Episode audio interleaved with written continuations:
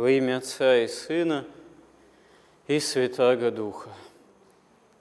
Основой христианской жизни является покаяние. Буквально, если это слово перевести с греческого, это есть изменение, изменение ума точнее. Но характерно то, что на греческом же языке, который был одним из основных употребимых святыми отцами церкви, еще в первые века христианства, ум, слово ум, оно в определенной степени синонимично слову дух. То есть подразумевается не просто какое-то умственное изменение, рациональное изменение образа мысли в человеке, хотя это есть и изменение образа мысли в том числе.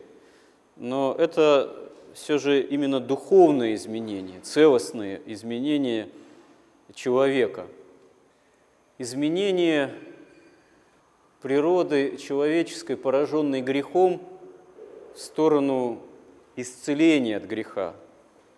И совершается, может совершаться это изменение не человеческими все-таки силами, а при действии, содействии, взаимодействии человеческих сил с благодатью Божией. То есть осуществимо это силой Божией только. Потому что в самом по себе человеке нет такого источника, который мог бы действительно грех вполне победить, исцелить от греха попалить грех, попалить таким образом этот самый грех, чтобы не было, попаля... не было попаляемо э, человеческое естество, человеческая природа.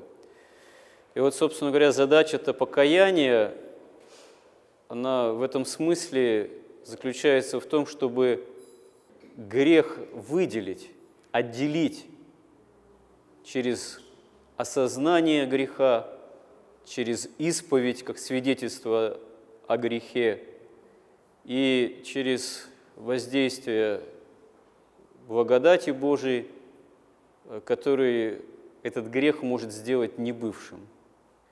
И для этого нужно усилие самого человека, уверовавшего Христа, выбор в эту сторону этого усилия – решимость по совершению этого усилия. И вот проблема в этом смысле духовной жизни, она еще в том и заключается, что пораженному грехом человеку, то есть нам, этого усилия делать не хочется по духовной ленности, по духовной расслабленности, по праздности, по нерешительности, по некому такому нежеланию, которое именно происходит из-за того, что грех-то сам и сопротивляется в человеке. Естество наше сопротивляется, потому что оно срослось с грехом. Грех сопротивляется, и одновременно сопротивляется все наше «я», потому что оно с этим грехом срослось. Почему в Евангелии такие слова, которые не всегда мы вполне понимаем, звучат, что если кто захочет душу свою сохранить, тот погубит ее. А кто погубит свою душу ради меня и Евангелия, как говорит Христос, тот спасет ее. Означает это именно погубление греха. Кто захочет грех, который сросся с самими нами, который сросся с человеком, который сросся с моим «я».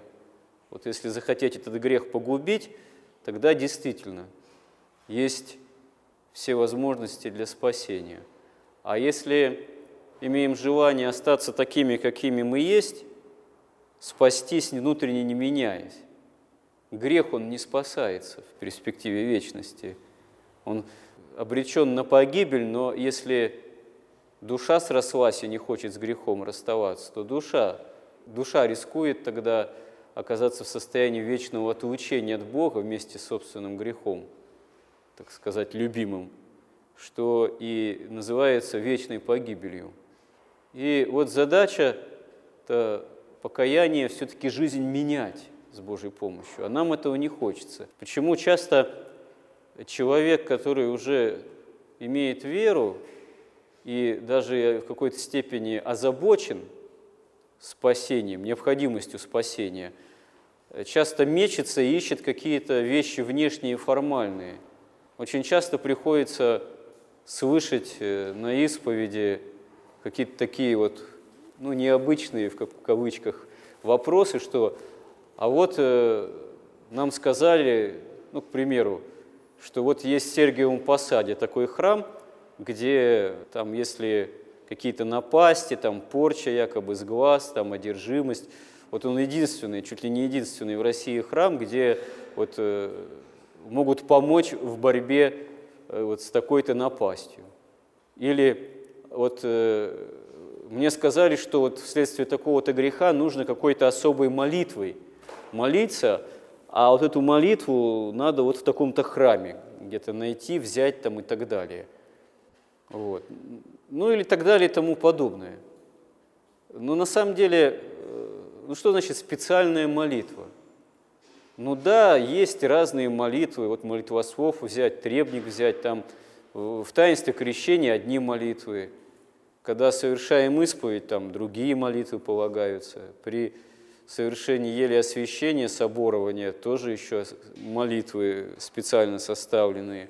Есть утренние молитвы, есть вечерние молитвы, есть молитвы перед едой. Ну, можно сказать, специальные по случаю. Но принципиальная эта разница какая? Можно «Господи, помилуй» молиться, можно «Божьей милости будем не грешному» молиться.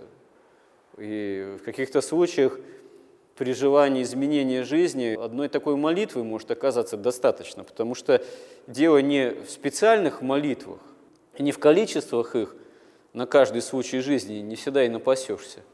Вот. Потому что на самом деле нет какого-то специального Бога и не специального Бога.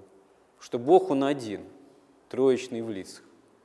И когда мы говорим «Господи, помилуй», каждый из нас, когда молимся теми или иными молитвами, это мы обращаемся, мы, живые, конкретные, к живому конкретному Богу. Причем обращаемся к Нему на «ты». Это в основе христианской веры, обращение к Богу на «ты». Можно вспомнить молитву «Отче наш», где несколько раз произносится «ты». «Отче наш, же еси на небесех, да светится имя Твое, да приидет царствие Твое, да будет воля Твоя».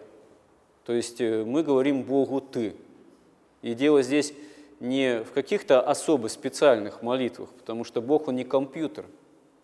Если в системе там Windows действуют те или иные программы, вот, надо что-то нарисовать, одна программа, надо текстовой файл составить, другая программа, надо звук обработать, третья программа, надо фильм посмотреть, ну да, какой-нибудь видеопроигрыватель там, или мультимедиапроигрыватель универсальный. Вот а в текстовом редакторе кино не посмотришь, очевидно.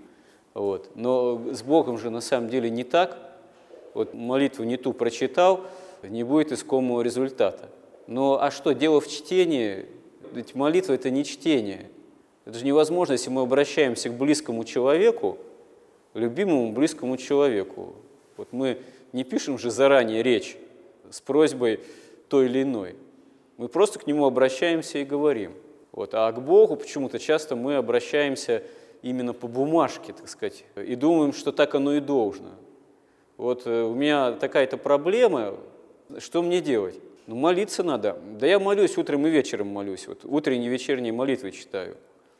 Как там написано. Ну, правильно, неплохо, тоже, тоже опыт. Упражнения в тех молитвах, которые составили святые отцы, как некий образец. А еще тоже характерный пример. Ой, я не успеваю утренние и вечерние молитвы читать, я читаю правило преподобного Серафима. Три раза то, три раза все, так сказать. Отче наш, Богородица Дева, один раз символ веры. А дальше что? А дальше вечером читаю три раза тоже. И все. Ну да, правило такое. А ничего подобного. Кто знаком с этим правилом более внимательным образом, знает, что после всего три раза, то, что утром по тому, как нет времени читать там утренние молитвы, занят человек сугубо, Говорит преподобный Серафим, что до обеда надо Иисусову молитву читать. А после обеда там тоже рекомендация, молитву, обращенную к Богородице, про себя. То есть это правило не то, что там три раза от барабаня утром и вечером, коротко, побыстрее, лишь бы отделаться, а правило, на самом деле, в общем-то, постоянной, непрестанной молитвы. И уже, как говорится, не по бумажке, вот, а прямо обращенный к Богу. То есть, э, на самом деле, покаяние, о чем речь, изменение жизни, оно должно быть осуществимо с помощью Божией, если мы молимся. И не просто молимся, а желаем действительно и прилагаем усилия саму жизнь изменить. Не просто там в какой храм поехать, куда поехать, чтобы там какую-то молитву надо мной прочитали, там какое-то правило совершили, и оно все само собой. И жизнь земная наладилась бы, и спасение к этому приложилось бы. Но человек сам должен с Божьей помощью, имея произволение, эту помощь искать, взыскать ее, сам должен стараться свою жизнь устраивать по-христиански. Обуревают страсти, значит, надо бороться. Страсть винопития обуреваясь, значит, надо бросать с Божьей помощью вину. Гнев зело обуревает, не могу сдержаться на жену, детей, надо учиться сдерживаться, не кричать, шепотом говорить. А лучше вообще, когда хочется наорать, ничего не говорить а молясь той же Иисусовой молитвой, промолчать. Вот. Блудная страсть одолела. Ну, если кто жаждет эту страсть постоянно удовлетворять самым примитивным, грубым, прелюбодейным образом, ну, тот не христианин, очевидно. То, что об этом совершенно очевидно, апостол говорит, что таковые Царство Небесного не наследуют. Ну и так далее и тому подобное, потому что если за это не взяться – за изменение жизни. А если научимся какие-то греховные такие вот проявления отсекать, значит, можно о большем думать, с внутренними проявлениями страстей бороться. И не только собственное зло отсекать, а какое-то доброделание иметь. Потому что это должно быть для христианина само собой разумеющееся, как воздух, как вода, как солнечный свет. То, что нужно учиться, стремиться какие-то добрые дела делать. Об этом даже святые отцы мало говорят, о доброделании. Почему? Не потому, что они считали это неважным, а потому, что они считали это само собой разумеющимся. Для них было более важным объяснить, как с той или иной страстью бороться, как действительно настоящей молитве научиться. А то, что при этом христианин должен стремиться еще не только не грешить, но и добрые дела – делать.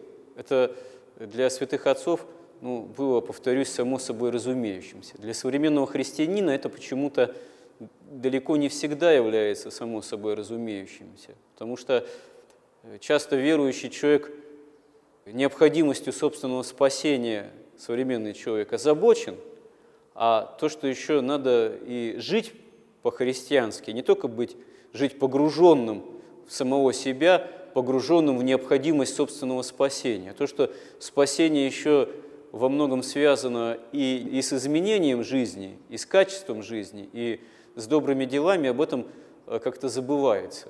А это все на самом деле взаимосвязано. Потому что вот это вот изменение, благое, благодатное покаяние, оно только тогда может в нашей жизни начать осуществляться, когда мы действительно этого ну, всерьез захотим, когда мы будем, когда мы будем к этому прилагать настоящие серьезные усилия. Помоги нам в этом, Господи. Аминь.